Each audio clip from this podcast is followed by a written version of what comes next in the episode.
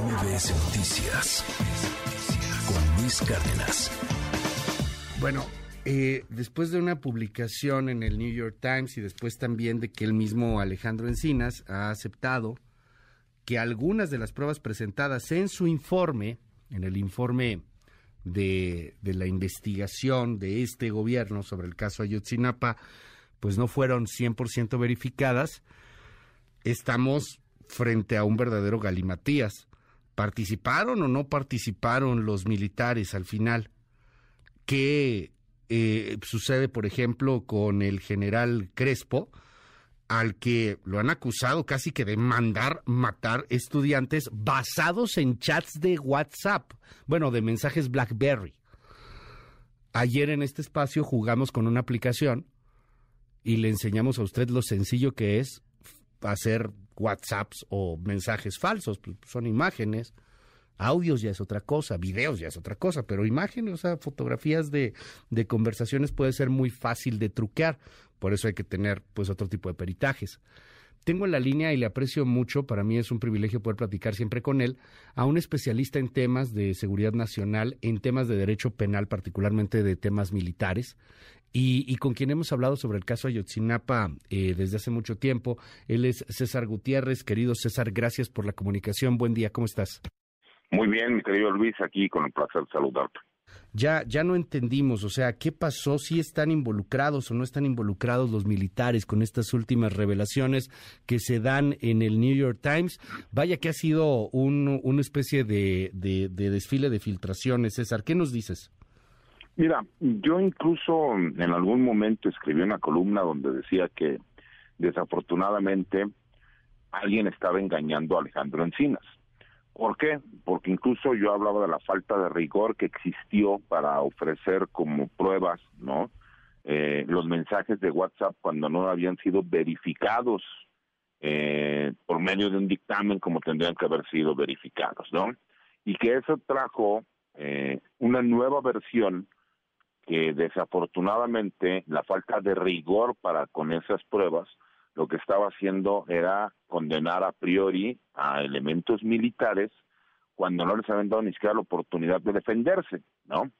¿Y por qué digo que engañaban a Alejandro Encinas?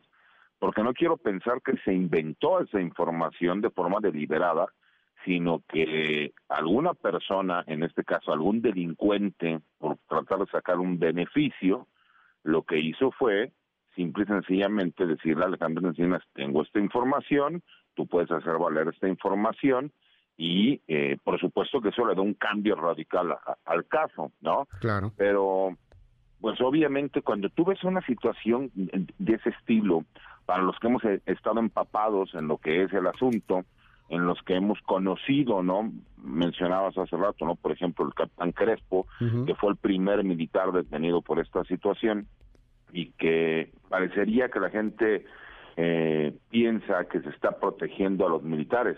El enojo de los militares es que ellos se saben que no participaron en la forma en que dicen que están participando. Por supuesto que puede haber delitos de omisión por no haber eh, salido a la mejor a, a, apoyar a este elemento militar de los grupos de información, etcétera, etcétera. Pero cuando esa información se da y se da en una mañanera de forma pública, lo que nos hace a nosotros pensar es que toda esa información se encontraba verificada y no es así. Por eso hemos visto todo el movimiento y desencanto que ha existido por parte del, personal militar, porque ellos se han sentido atacados cuando ellos se saben inocentes, ¿no? O por lo menos así se presumen. Y creo que es el grave problema que tuvimos que, por medio de una nota que sale en el New York Times, a una entrevista que da el mismo Alejandro Encinas, enterarnos de algo que yo por lo menos ya lo había dicho públicamente, pero que aquí en México no nadie se había atrevido a cuestionarlo, ¿no? Y creo que esa parte fue importante. Eh, a ver, cuando dices algún delincuente le pudo haber dado a Encina cierta información que no estaba verificada, pues se habla, se habla ahí de Tomás Herón, que está en Israel, en donde viajó Alejandro Encinas, fue a Israel, trató de platicar con él, trató de convencerlo de que pues de que se entregara, de que regresara a México y pues obviamente no no sucedió esto y de repente, como como por arte de magia le llegan estas conversaciones. Eh, sin sin querer eh, ser peyorativo hacia la 4T ni ni tampoco en contra de, de los que están en contra de la 4T, pero aquí no se está pecando de ingenuidad, querido César. Mira, mm, yo creo que muchas veces en la desesperación de tratar de, de hacer un trabajo, una investigación de calidad donde los resultados sean distintos, porque digo que un delincuente protegido pudo haber dado esa información y engañado a Alejandro Encinas. Y no es tanto por Tomás Herón, ¿eh? porque Tomás Herón, al contrario, yo creo que ese es un este, también delincuente protegido, pero que sabía exactamente qué es lo que estaba buscando y qué es lo que estaba llevando a cabo. Recordemos que hubo muchos de estos delincuentes que sí participaron en la desaparición de los estudiantes, que por el pésimo trabajo que hizo en su momento la PGR, ¿no? Y este trabajo de investigación con las torturas que hubo por parte del mismo Tomás Herón, muchos de ellos fueron liberados y eh, dejados en libertad. Y lo que hizo, ¿no? Ah, por lo menos Alejandro Encinas, fue decirles, oye, oye, oye, a ver, espérate, necesito, así como fue con Tomás Herón, le dijo, oye, te ofrecemos un trato para que tú eh, nos apoyes y saber dónde están los 43. Lo mismo se hizo con muchos de estos delincuentes. ¿Cuál es el problema, Luis? Un delincuente que viene a contar una versión que todos sabemos que participó directamente, que él mismo estuvo confeso, quiere dar una versión donde no se menciona a él para tratar de justificarlo, pues por supuesto que va a haber vacíos que no vamos a encontrar. Entonces, como esa persona que todos sabemos, ¿no? Que, que ha salido ya publicado, pues hay muchos espacios que no se cierran y el por eso de los mensajes, ¿no? Recordemos que siempre ha habido historias que se inventan. El problema de las historias que se inventan es que para la ley no existen si no las puedes comprobar, ¿no? Y aquí ya salimos a decir públicamente una historia claro. que en la realidad no existe. Y ese es el grave problema que ahora vamos a tener en los años por venir, porque ahora se va a decir que se está protegiendo a los militares cuando los mismos militares, pues por supuesto que se sienten agraviados porque se sienten ofendidos al decir, oye, pues, ¿de dónde sacas esa información? Le dijeron, le dijeron al general José Rodríguez Pérez que mandó matar a los estudiantes que habían sobrevivido. Así es. O sea, pues no es menor y se basó todo en una conversación de BlackBerry. Mira, y que aparte, con todo respeto, Luis, tú, como tú lo, lo enseñaste, ¿no? Con una pequeña aplicación. Sí hay incluso errores ortográficos que se ve que la misma persona que los escribe, ¿se me explicó? Es eh, quien, se contesta también, ¿no? Sí, claro.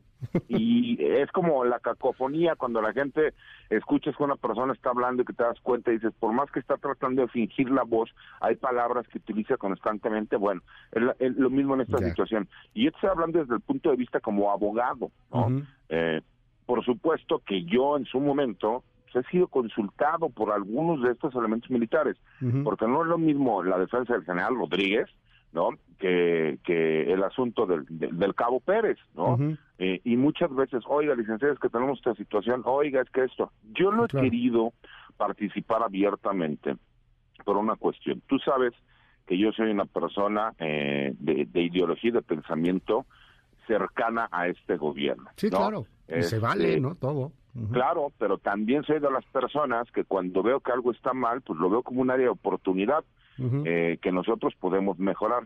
¿Dónde viene el problema, Luis? ¿Cómo no van a estar molestos y cómo no van a estar indignados cuando de repente por mensajes que sin ningún rigor, ¿no?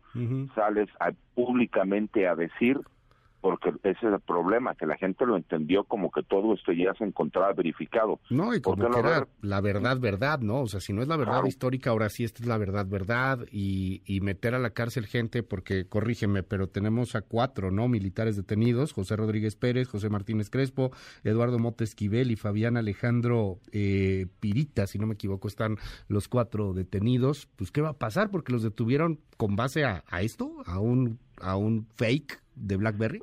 Pero no solo eh, están detenidos, desafortunadamente, mi querido Luis, ellos ya su carrera militar se ha terminado.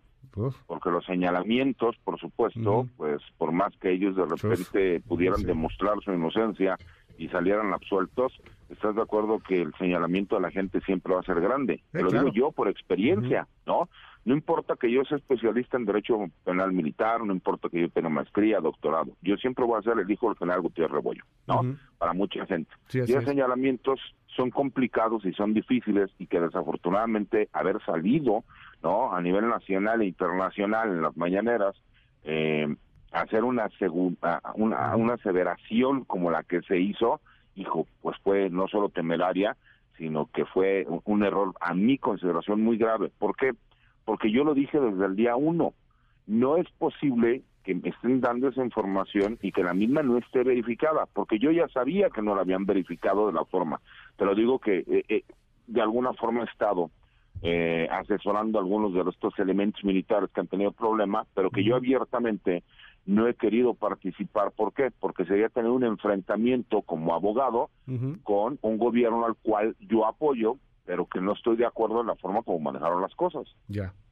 Eh, dime algo, ah, ¿pasa algo con eh, Jesús Murillo Caram? ¿Con pues estas revelaciones? ¿Cambia pues en algo? Pues realmente no cambia nada, porque simple y sencillamente acuérdate que a él de, de lo que se le está acusando es de haber inventado ¿no? La verdad eh, histórica. La verdad histórica.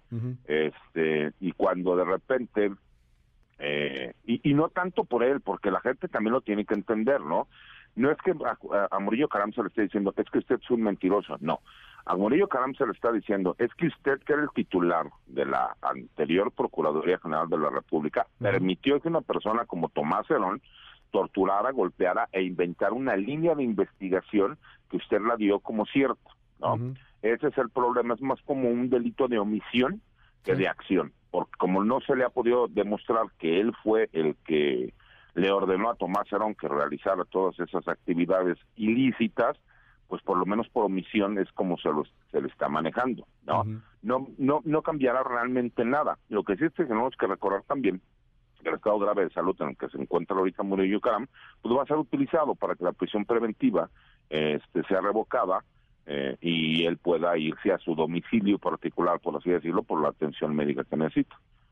Bueno, pues vamos a seguir ahí muy, muy de cerca el tema. Para estos cuatro militares, eh, algo, algo, cambiará en algún, en algún momento, porque tú me decías hace rato algo que es, es, muy cierto, o sea, una cosa es que tú inventes, pero ya en la ley se tiene que probar, pero también esto es México y por desgracia tardas a veces tres, cuatro, cinco, siete, diez años en probar y resulta que siempre sí fue mentira, perdone usted, salga libre, ¿no? ¿Cambiará algo en el corto plazo? Sí, pero desafortunadamente, Luis, acuérdate que este asunto se sigue llevando por medio del sistema anterior, ¿no? No, no estamos hablando de este nuevo sistema. Y como es todavía con el sistema anterior, pues obviamente tiene que existir una apelación porque fue una eh, resolución de, un juez federal y los tiempos obviamente siguen alargando. Pero te imaginas, Luis, incluso haber estado un solo día en prisión con una imputación que se sabe falsa, hijo, yo creo que eh, ya ya ya el, daño moral que ellos han recibido es no, van a poder toda su vida quitarse ese mal estigma que, que desafortunadamente hay en contra de ellos. Gracias, gracias César Gutiérrez. Oye, preguntan aquí en el WhatsApp, te quiero hacer la pregunta así de manera directa también, si esto puede ser eh, causa de motivos de vendetas de militares y concretamente hablan del caso Guacamaya, por ejemplo. Mira, sí podría ser, ¿no? Eh, recordemos que incluso al interior del ejército hay grupos diversos, ¿no? Así como en la población civil hay priistas, panistas, morenistas, pues por supuesto que al interior del ejército también hay diferentes grupos que tienen diferentes ideologías, ¿no? Y que por supuesto, pues muchos de ellos eh, lo que buscan de forma directa pues, es el señalamiento hacia la misma Secretaría de la Defensa Nacional y los mandos militares. ¿Por qué? Porque desafortunadamente todo tiene que ver con la repartición del poder, mi querido Luis. Y todos aquellos que no son considerados, pues obviamente se sienten agraviados, ¿no? Eh, y pues sí, sí podría ser por ahí, porque incluso existen carpetas de investigación, ¿no? Tanto en la Fiscalía Militar como en la FGR, en donde esa es una de las líneas de investigación que se está llevando a cabo. César Gutiérrez, un gusto siempre poder platicar contigo. Muchísimas gracias. Al contrario, Luis, que tengas excelente mañana. MBS Noticias con Luis Cárdenas.